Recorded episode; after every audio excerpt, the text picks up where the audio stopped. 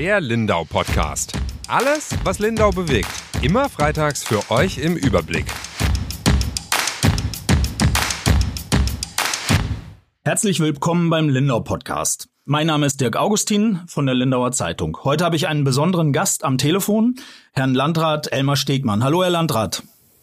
Hallo, Herr Augustin. Damit das transparent ist für alle, wir führen dieses Gespräch am Dienstagnachmittag. Das ist wichtig zu wissen, weil in Zeiten wie diesen sich häufig die äh, Nachrichtenlage sehr schnell ändern kann.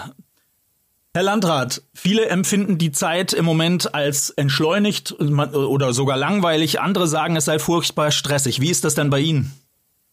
Also ich persönlich kann es für mich nicht bestätigen, dass es eine langweilige Zeit wäre.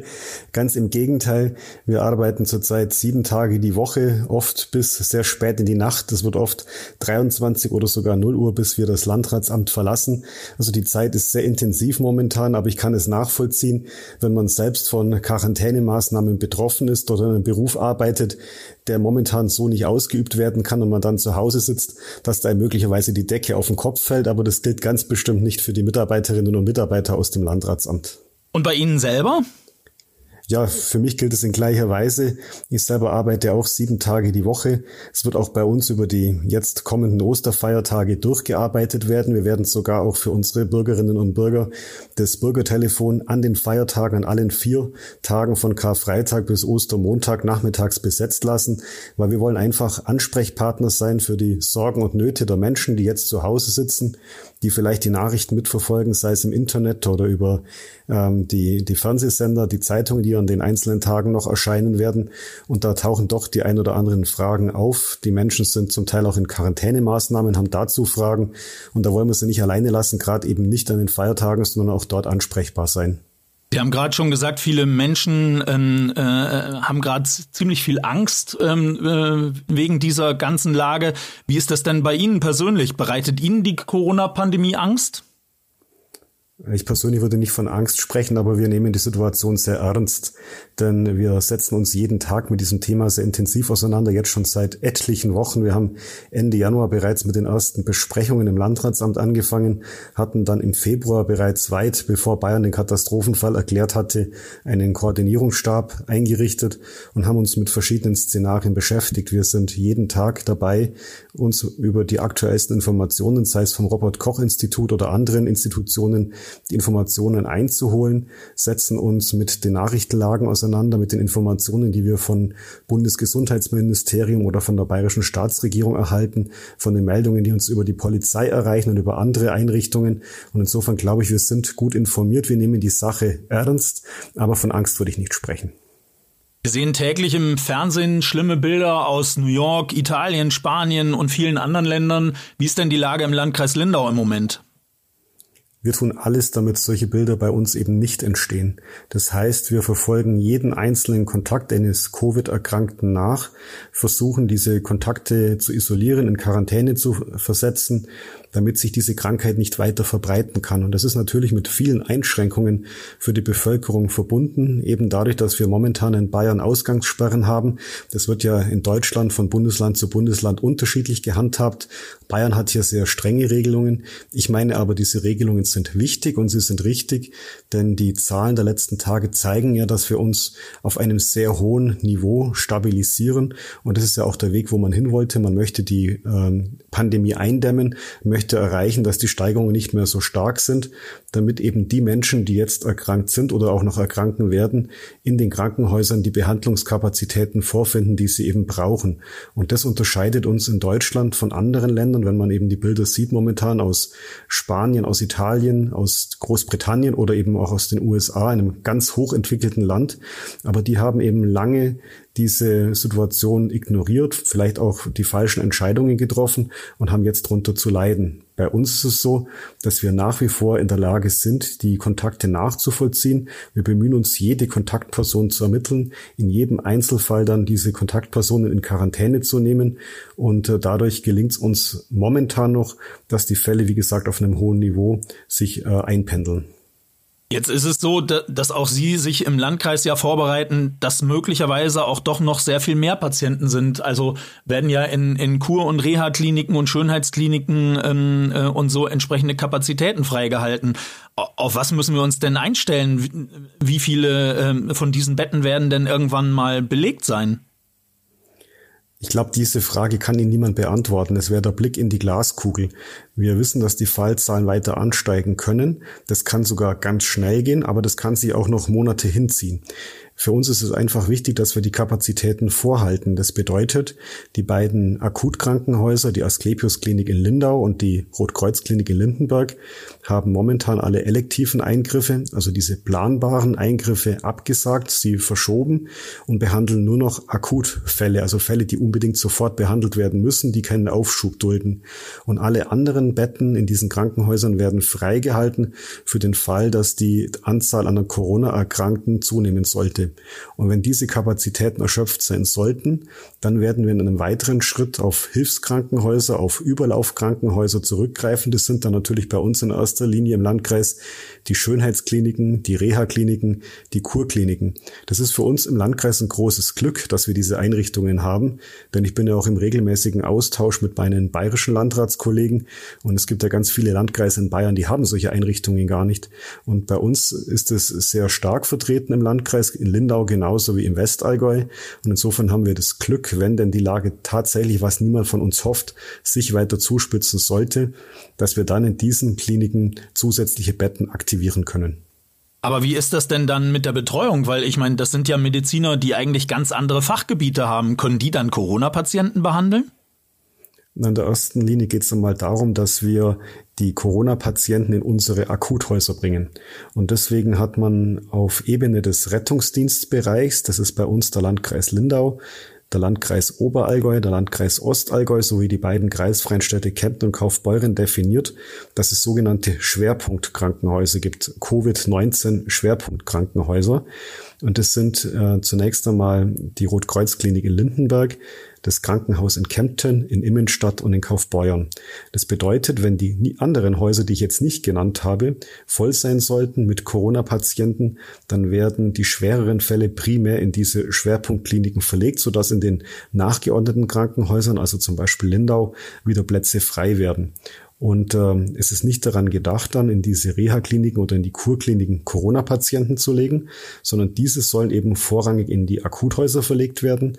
Und aus den Akuthäusern heraus sollen dann andere Patienten herausverlegt werden. Beispielsweise, wenn ein Patient äh, eingeliefert worden war, der hatte vielleicht einen Unfall, war vom Fahrrad gestürzt, hat sich das Bein gebrochen ähm, und dieser Bruch muss weiter im Krankenhaus ausheilen. So ein Patient könnte dann aus dem Akutkrankenhaus herausverlegt werden in ein Hilfskrankenhaus und er kann da genau genauso gut versorgt und betreut werden wie im regulären Krankenhaus. Da war er ja nur, solange eben die Operation stattgefunden hatte. Das soll jetzt aber nur ein Beispiel sein, ähm, um zu zeigen, wir wollen in den Akutkrankenhäusern die Corona-Patienten dann behandeln und ähm, die anderen Krankenhauspatienten, die können wir dann in die Hilfskrankenhäuser abverlegen, aber da werden sie genauso gut versorgt werden, denn dort sind da jetzt auch Pflegekräfte schon beschäftigt und auch Ärzte.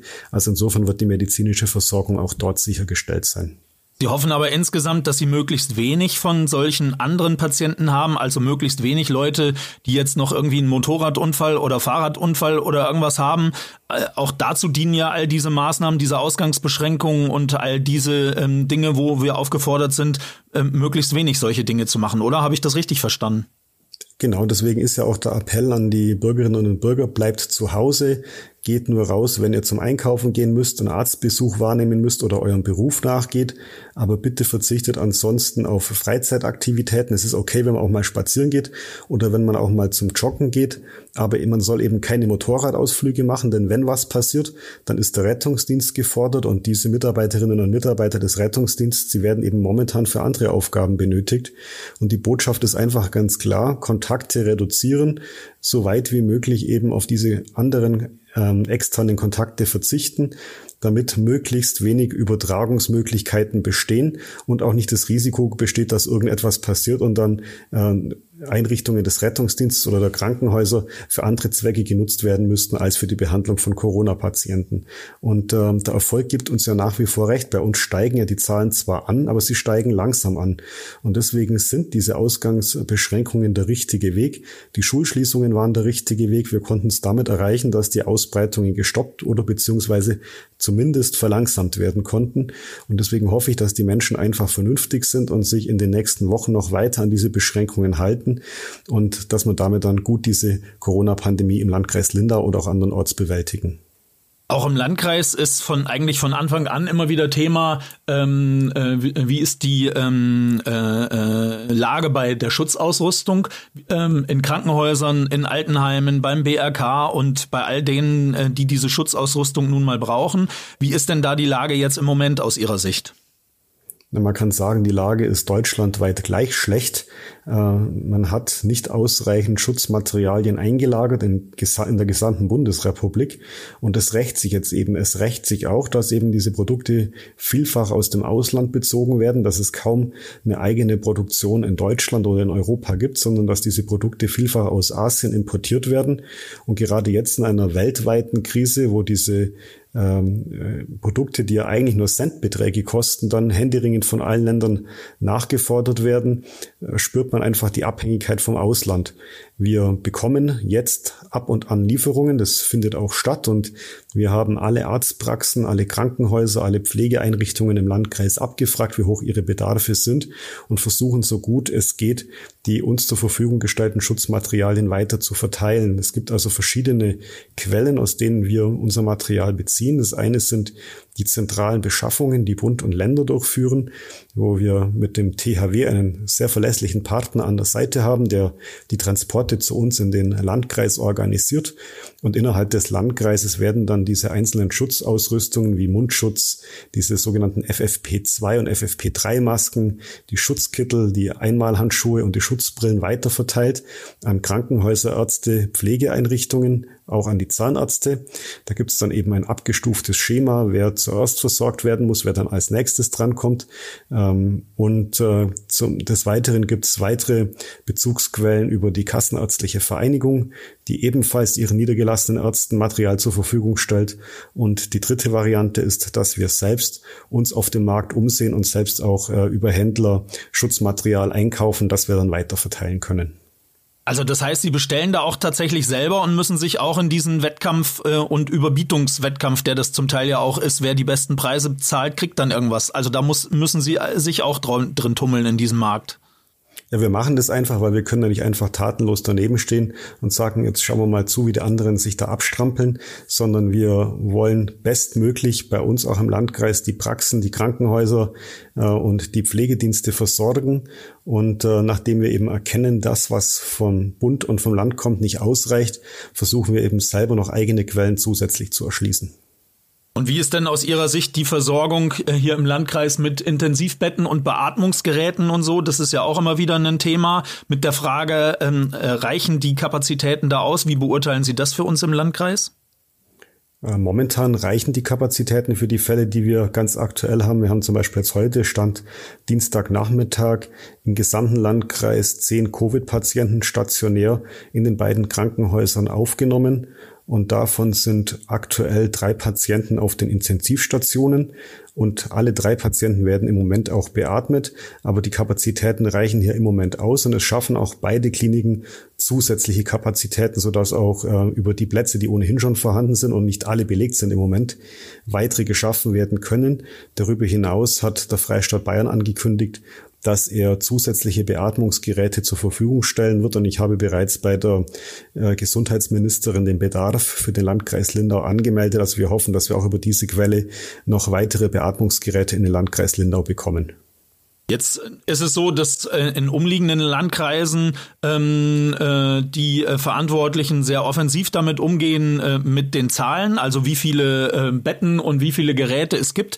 Ähm, äh, unser Landratsamt ist da ein bisschen zögerlicher. Können Sie das mal erklären, warum? Ich finde diesen Zahlenwettbewerb etwas schwierig. Also es, es, sind ja verschiedene Zahlen, die da rumgeistern. Es sind also zum einen, zum einen die Zahlen äh, der insgesamt Infizierten, die kann man abrufen, diese Zahlen äh, regelmäßig auf den Seiten des Landesamts für Gesundheit und Lebensmittelsicherheit. Es gibt leider auch Todesfälle, auch diese Zahlen kann man dort abrufen. Manche veröffentlichen auch Zahlen von sogenannten Geheilten. Da sind wir sehr vorsichtig. Solche Zahlen erheben wir nicht, haben wir auch nicht denn äh, es wird niemand, nachdem er die Erkrankung hatte, äh, dahingehend untersucht, ob er jetzt definitiv äh, gesund ist, sondern man sagt, wenn jemand 14 Tage lang in Quarantäne war und die letzten zwei Tage seiner Quarantänezeit keine weiteren Symptome gezeigt hatte, dann gilt er eben als geheilt beziehungsweise hat die Krankheit überstanden. Aber nachdem man mittlerweile oder nachdem man bislang noch sehr wenig über dieses Virus weiß, kann es genauso gut sein, dass es sich wenige Tage später schon wieder infiziert. Wir hatten beispielsweise bei uns im Landkreis einen Fall, wo jemand am 16. Tag nach seiner Erkrankung getestet wurde und er war immer noch oder schon wieder positiv getestet worden. Das kann man eben nicht sagen, obwohl man sagt, nach 14 Tagen sei die Krankheit überstanden und das Virus nicht mehr nachweisbar. Aber wie gesagt, am 16. Tag hatte der trotzdem ähm, in seinem Abstrich noch Viren vorhanden. Und insofern ist es, finde ich, etwas müßig, so eine Diskussion zu führen, wer gilt als geheilt, wer nicht. Wir erheben diese Zahlen eben nicht, sondern wir versuchen momentan bestmöglich äh, die Bevölkerung zu schützen, Kapazitäten zu schaffen, dass noch mehr Menschen, wenn der Fall eintreten sollte, Leute im Krankenhaus versorgt werden können. Wir versuchen möglichst viele äh, Beatmungsgeräte auch in den Landkreis Linda zu bekommen, so wie das vermutlich jeder andere Landratskollege von mir auch tut. Aber wir steigen jetzt nicht über die Öffentlichkeit ein in einen Wettbewerb, wer hat jetzt hier welche Zahlen zu präsentieren. Jetzt haben Sie gerade schon äh, drüber geredet, über die Zahl der Genesenen. Ähm, Psychologen und Psychiater würden sich wünschen, dass mehr ähm, über diese äh, Genesenen berichtet wird und dass diese Zahlen mehr in den Vordergrund gehoben wird, weil sie sagen, viele der äh, psychischen Probleme ähm, äh, äh, und äh, der Ängste, die ähm, bei Leuten äh, bei Menschen ähm, äh, in der Folge zu psychischen Problemen führen würden, wären besser zu bewältigen, wenn die Leute sich vor Augen führen würden, okay, wir haben bisher vier Tote im Landkreis, aber es sind schon so und so viele, die das alles überlebt haben, die ge äh, genesen sind und dass die Zahl ist viel, viel größer, weil in der Praxis ist das ja so. Ja, nur das hilft dem Einzelnen, der davon betroffen ist, relativ wenig. Und ich habe eben leider schmerzlich erfahren müssen, dass von mir persönlich ein guter Bekannter in Italien verstorben ist im Krankenhaus.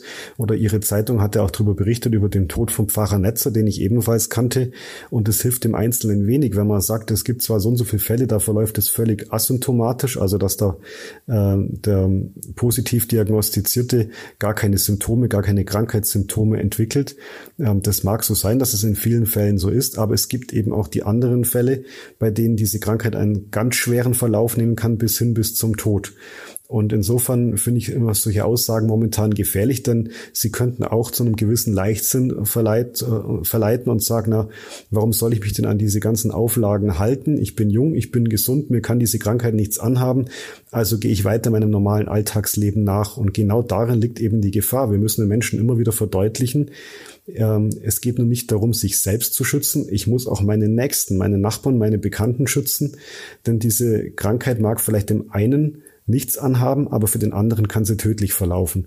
Und deswegen sagen wir, wir fangen jetzt keine Zahlendiskussionen an oder auch vermelden, wer da möglicherweise genesen sein könnte, zumal wir als Gesundheitsamt ja gar keine Untersuchungen vornehmen. Also unsere Amtsärzte haben momentan ganz andere Aufgaben und es wäre auch abgesehen davon gar nicht ihre Aufgabe, jetzt jemanden zu untersuchen, ob er denn genesen ist, sondern uns geht es darum, die Bevölkerung momentan zu schützen, dafür zu sorgen, dass sich diese Krankheit nicht weiter ausbreitet und ja, es stimmt, wir haben im Landkreis jetzt über 200 Personen, bei denen dieses SARS-CoV-2-Virus nachgewiesen ist.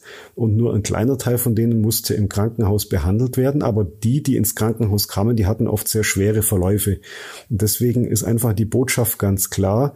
Haltet euch an diese Auflagen. Wir versuchen gemeinsam alles zu tun, um diesen Ausbruch einzudämmen. Sie haben vorhin gesagt, Sie möchten diesen Zahlenwettbewerb nicht mitmachen. Das kann ich auch verstehen. Nichtsdestotrotz äh, gucken die äh, Leute auf der Seite des Landesamts für Gesundheit und Lebensmittelsicherheit, wo ja die Zahlen von ganz Bayern von den Landkreisen veröffentlicht sind. Und stellen dann dort fest, da gibt's ja eine Zahl äh, Infizierte auf 100.000 Einwohner, dass man so einen rechnerischen Vergleich anstellen kann. Und dann stellen die Menschen fest, oh, die ist, diese Zahl ist bei uns im Landkreis Lindau viel, viel höher als bei den ähm, umliegenden Landkreisen. Zum Teil mehr als doppelt so hoch als in umliegenden Landkreisen. Haben Sie da eine Erklärung dafür, warum das so ist? Da kann man, glaube ich, nur Vermutungen anstellen. Also äh, bei den ersten Fällen, die bei uns aufgetreten sind, da war es ganz klar. Da waren es vielfach äh, Urlauber, die im Skiurlaub in Ischgl oder in Südtirol waren. Und da konnte man das auch ganz gut nachvollziehen. Da gab es aus dem Landkreis organisierte Busreisen in diese Skigebiete. Und als diese Skireisenden zurückkamen und getestet wurden, sind da die positiven Fälle äh, aufgeschlagen. Also insofern konnte man es da zurückverfolgen und nachweisen, oder hatte zumindest einen sehr ganz, einen ganz konkreten Verdacht, wo sich diese Menschen die Krankheit eingefangen hatten. Aber das funktioniert eben nicht in allen Fällen. Dazu kommt, dass wir natürlich jetzt im Grenzgebiet liegen zu Österreich und zur Schweiz und beide Länder sind vom Robert Koch Institut als sogenanntes internationales Risikogebiet eingestuft worden. Wir haben vielfältige Beziehungen in beide Länder. Viele Menschen, die im Landkreis Lindau leben, arbeiten in Österreich oder in der Schweiz und genauso gibt es aber auch die Fälle umgekehrt, dass Schweizer oder Österreicher bei uns arbeiten. Das heißt, wir haben da einen sehr engen Austausch mit den Nachbarländern und diese Länder haben eben eine sehr hohe Durchseuchung in der Bevölkerung mit SARS-CoV-2-Viren. Und deswegen könnte das eine Erklärung sein, neben diesen Skiurlaubern, warum im Landkreis Lindau im Durchschnitt mehr Menschen äh, sich dieses Virus eingefangen haben als vielleicht in anderen Nachbarlandkreisen. Gibt es bei uns im Landkreis irgendwelche besonderen Hotspots? Also gibt es Gemeinden oder Regionen, äh, äh, zwei, drei Gemeinden zusammen, die stärker betroffen sind als anderes? Oder gibt es irgendwelche Veranstaltungen bei uns im Landkreis, ähm, äh, wo Sie im Nachhinein sagen, ähm, äh, äh, da hat es sich besonders verbreitet? Gibt es ja aus anderen Landkreisen, wo man inzwischen weiß, ähm, äh, dass irgendwie ein großes Fest oder im Heinsberg ähm, der Karneval äh, und so und dass das äh, der äh, aus also der Auslöser dafür da war, dass es dort eine besondere Häufung gab. Gibt es sowas bei uns im Landkreis auch? Das könnte ich jetzt so im Moment nicht bestätigen. Wir haben bei uns auch tatsächlich Tabellen, wo wir über den ganzen Landkreis versuchen nachzuvollziehen, wo kommen die einzelnen Erkrankten her. Ähm, und man versucht, ob, man schaut, ob man vielleicht auch irgendeine gewisse Systematik erkennen kann, aber momentan ist die nicht erkennbar. Wir haben im gesamten Landkreis SARS-CoV-2 positiv getestete Menschen. Man könnte nicht von einem Hotspot sprechen, wie das vielleicht in anderen Regionen der Fall ist. Also bei uns verteilt sich es in der Tat auf den gesamten Landkreis. Auch ist das Alter ganz unterschiedlich. Wir haben sehr junge Menschen, die erkrankt sind, genauso aber auch wie geht's bis ins hohe Alter hinauf. Also auch getrennt, Männer, Frauen, es ist bunt gemischt. Deswegen äh, gibt es keine besondere Häufung in einer Region. Kann man was dazu sagen, wie stark die Pandemie uns im Landkreis Lindau noch treffen wird? Muss jeder von uns damit rechnen, äh, dass er oder sie sich im Laufe dieses Jahres da auch ansteckt? Die Wahrscheinlichkeit ist zumindest gegeben. Also die, äh, es gibt ja momentan keine Impfung dagegen, es gibt kein Gegenmittel, es gibt auch nur Medikamente, die in der Testung momentan sind, also noch nicht erhältlich sind auf dem freien Markt. Und insofern ist natürlich die Wahrscheinlichkeit groß, dass man sich ansteckt. Deswegen gilt es ja umso mehr, dass man nach wie vor das soziale Leben einschränkt, Kontakte meidet, um damit den Ausbruch möglichst zu verlangsamen, darauf zu setzen, dass irgendwann im Laufe des Jahres oder im nächsten Jahr dann ein Impfstoff auch entwickelt wird, der dann vor einer Infektion schützen kann oder umgekehrt, dass vielleicht so viele Menschen bereits sich diese Infektion eingefangen und diese auch positiv überwunden haben, sodass sie eine Immun, äh, Immunisierung haben gegen diese Krankheit und sich damit diese Krankheit nicht weiter verbreiten kann. Aber die Wahrscheinlichkeit, dass man sich damit ansteckt, ist sicherlich sehr groß. Jetzt haben Sie gerade schon gesagt, äh, diese Ausgangsbeschränkungen und dass die Geschäfte geschlossen sind und die Schulen keinen Unterricht machen, all das dient dazu, diesen, äh, diese Ausbreitung äh, zu verlangsamen, damit man ähm, das irgendwie halbwegs unter Kontrolle behalten kann. Aber jetzt kann man uns ja, äh, also wir können uns ja jetzt nicht ewig äh, einschließen. Was glauben Sie denn, ähm, äh, wie la lange diese ähm, äh, strenge Zeit jetzt noch laufen wird und, und wie das dann hinterher wieder gelockert sein können? Weil ich kenne eine Menge Leute, die davon träumen, dass sie dann gleich am ersten Samstag eine große Party machen wollen ähm, äh, und so. Aber das wird ja wohl nicht möglich sein, oder? Ich glaube, das wäre auch der falsche Weg. Dann würde die nötige Ernsthaftigkeit fehlen, mit der man mit dieser Situation umzugehen hat. Die bayerische Staatsregierung und auch die, die Bundesregierung sind der Auffassung, sie möchten jetzt erst einmal die Osterfeiertage abwarten, weil man weiß, Österreich hat sich diese ganze Pandemie schon drei Wochen vorher eingefangen und hatten da schon drei Wochen länger Erfahrung damit. Und die Österreicher sind sehr restriktiv vorgegangen und spüren jetzt, dass sie ein gewisses Niveau erreicht haben, wo sie gewisse Lockerungen vornehmen können. Und in Deutschland und in Bayern ist man der Auffassung, dass wir diesen Höhepunkt noch nicht erreicht haben, sondern dass man jetzt erst einmal abwarten möchte, wie entwickelt sich denn die Situation jetzt noch über Ostern, die nächsten Tage. Deswegen hatte man ja auch entschieden, dass diese äh, Schulschließungen und diese ganzen Maßnahmen zunächst einmal gelten sollen bis zum Ende der Osterferien. Und man möchte die Zeit nach Ostern nutzen, bis zum Sonntag nach den Osterferien, um zu beurteilen, ob man Lockerungen vornehmen kann. Ich glaube aber nicht, dass die Entscheidung lauten wird, äh, wir stellen alle Maßnahmen, die wir jetzt hatten, ein und tun so, als sei nichts gewesen. Ich denke vielmehr, dass es vielleicht Lockerungen geben wird, aber mit Einschränkungen. Die könnten dann heißen, dass man gewisse öffentliche Versammlungen nur mit Mundschutz betreten darf, wenn denn dann genügend Mundschutz auch vorhanden ist. Das ist ja momentan noch das große Problem und vermutlich auch mit die Ursache, warum es in Deutschland keine allgemeine Mundschutzpflicht gibt, weil es schlicht und ergreifend am Mundschutz fehlt. Aber die Produktionen laufen an und es kommen immer mehr Lieferungen nach Deutschland von Mund-Nasenschutz. Also insofern wird es dort eine Entspannung an dieser, an dieser Seite geben. Und dann wäre es auch denkbar, Lockerungen vorzunehmen, wenn die Menschen mit Mund-Nasenschutz dann aus ihrer Wohnung gehen können. Ähm, ich denke auch, dass langsam der Schulbetrieb wieder anlaufen wird, weil man wird nicht auf Dauer den Unterricht nur über die digitalen Medien ablaufen lassen können. Auch wird es für die Kinder schwierig werden, ihnen zu vermitteln, insbesondere den kleineren Kindern, dass sie mit Mundschutz in das Klassenzimmer sitzen müssen. Also wird man nach und nach ähm, Öffnungen zulassen, aber gleichzeitig die Bevölkerungskreise, die eben anfälliger sind, noch besser schützen, als das bisher der Fall ist.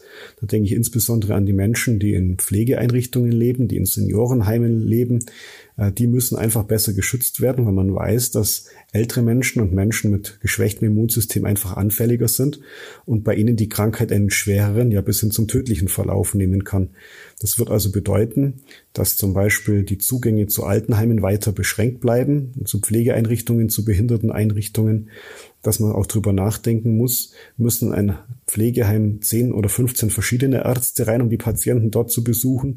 Oder würde es nicht reichen, wenn sich das Heim auf einen Arzt verständigt. Denn Fälle in anderen Orten zeigen, dass wenn im Pflegeheim die Krankheit ausgebrochen ist oder ausgebrochen war, oft auch das Pflegepersonal mit ursächlich war, die von außen in die Klinik hereinkamen. Also man muss deswegen auch da die Kontakte reduzieren, damit nicht die Krankheit von außen eingeschleppt wird in solche Einrichtungen.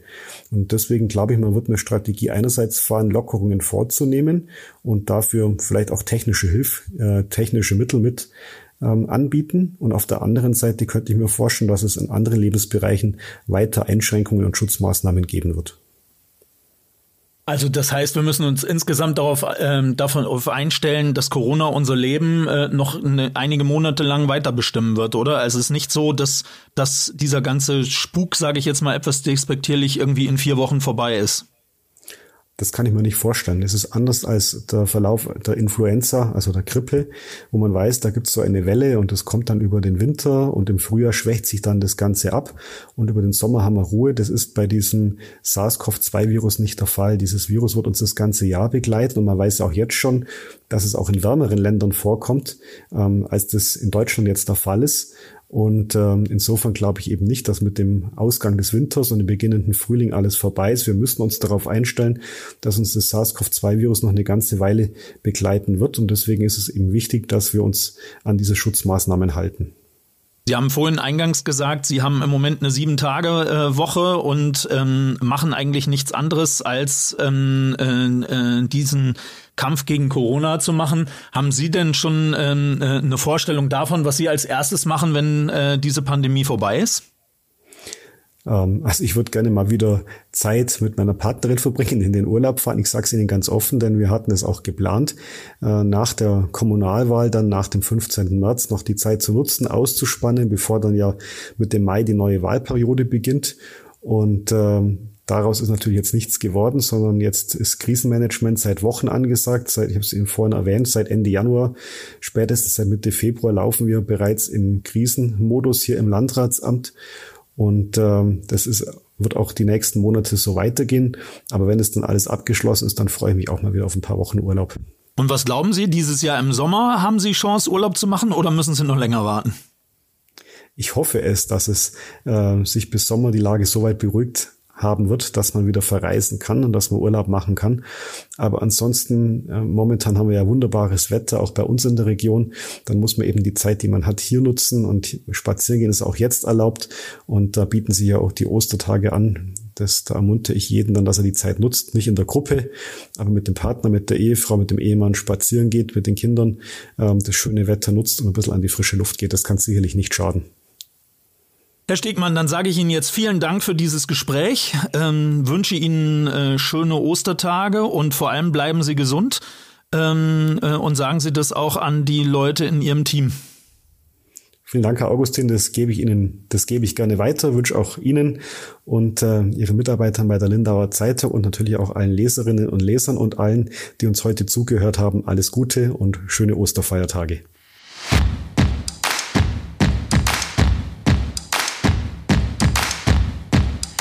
Der Lindau Podcast. Alles, was Lindau bewegt. Immer freitags für euch im Überblick.